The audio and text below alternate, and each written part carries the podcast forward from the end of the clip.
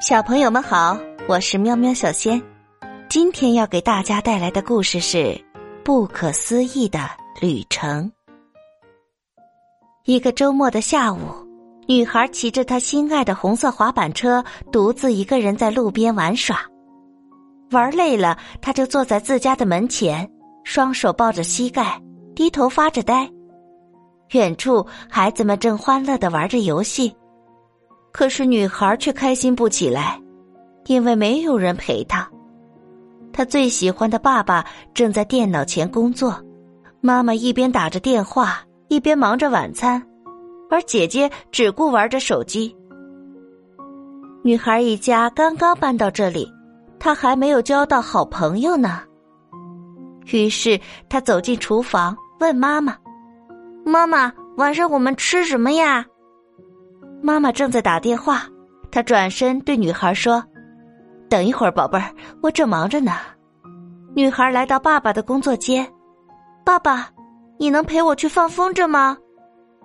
可是爸爸紧紧的盯着电脑，头也不回的说：“亲爱的，我正忙呢，你去找姐姐玩一会儿吧。”小女孩只好走进了姐姐的房间。“姐姐，我们出去玩球好不好？”“不去。”没看见我正在打游戏吗？姐姐不耐烦的说道。小女孩只好回到了自己的房间，她觉得好孤单，要是可以出去玩就好了，去哪儿都行啊。她这么想着，捡起地上一支不知从哪里来的红色蜡笔，在墙上画了一扇门。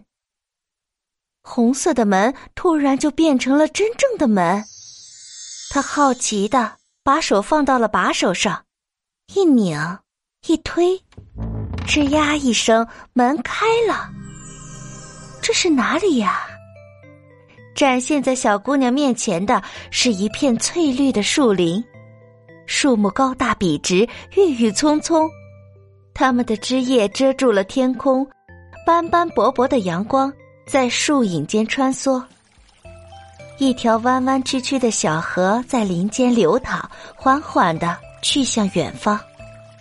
在树上还挂着许多复古的明灯，它们闪闪烁烁，伴着风在林间轻轻的摇摆。小女孩沿着灯光一直走啊走，走到了一条小河边。没有路了，这可怎么办呀？小女孩拿起神奇的蜡笔，在河边。画了一艘小船，红色的小船就浮现在河面上了。小船晃晃悠悠的载着小女孩顺流而下，他们经过了森林，穿过了草地，天色已经黄昏，在河水的尽头，一座巨大古老的城市出现在了小女孩的面前。这座城市可真神奇。这里没有汽车和马路，所有的人进进出出只能靠坐船。原来这是一座水上城市呀！小女孩坐着红色的小船，就这样穿行在城市里。沿路的卫兵和市民们都在友好的向她打招呼，对着她微笑。能够看出来，这里的人既热情又友好，生活安逸。又幸福，小女孩也开心的对着他们挥手。可是士兵们突然大喊起来：“喂，小姑娘，危险，危险，快停下来！”可是已经来不及了。他往前一看，糟糕，前面居然是一道断崖，河水哗啦啦的向下流淌，变成了一道瀑布。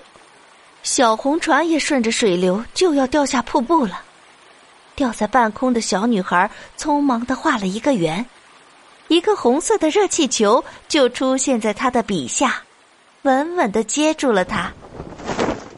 哇，好厉害呀！楼顶上的人们用力的鼓掌。小姑娘一路顺风。啊，谢谢你们，再见。小女孩乘着热气球越飘越远，下一站要去哪里呢？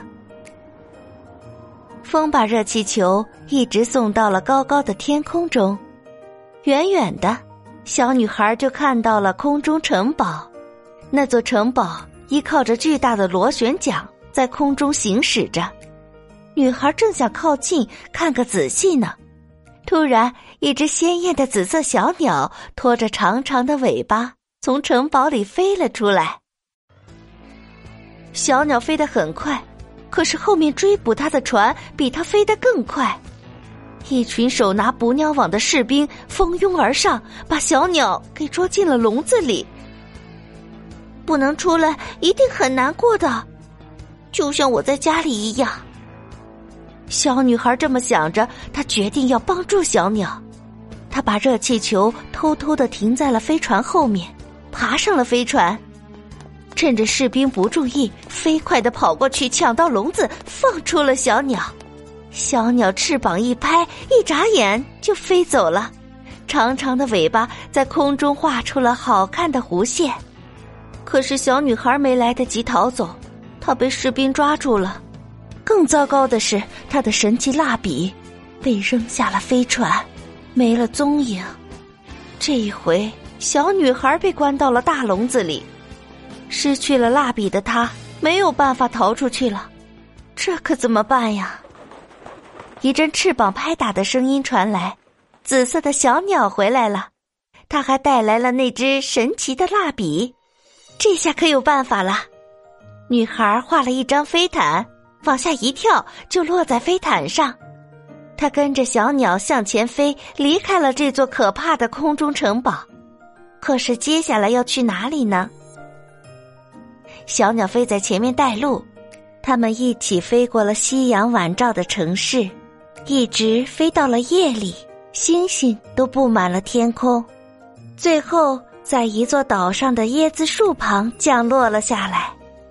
这棵椰子树上有一扇紫色的小门，紫色的小鸟让它打开这扇门，于是小姑娘就把门给打开了。紫色的小鸟一头就钻了进去，女孩也跟着钻了进去。外面居然是家门口的那条街道，那里正站着一个手握紫色蜡笔的小男孩。那不就是小女孩之前在街上见到的那个男孩吗？两个人很快就变成了好朋友。两个好朋友合作画了一辆自行车，他们共同骑着自行车，开始了一段全新的、不可思议的旅程。好啦，今天的故事讲完了。你喜欢这个神奇的冒险故事吗？如果你喜欢我讲的故事。可以在评论区留言给我，写下你想对我说的话，或者想听的故事。欢迎订阅、评论、转发，感谢你的支持，拜拜啦！我们明天见。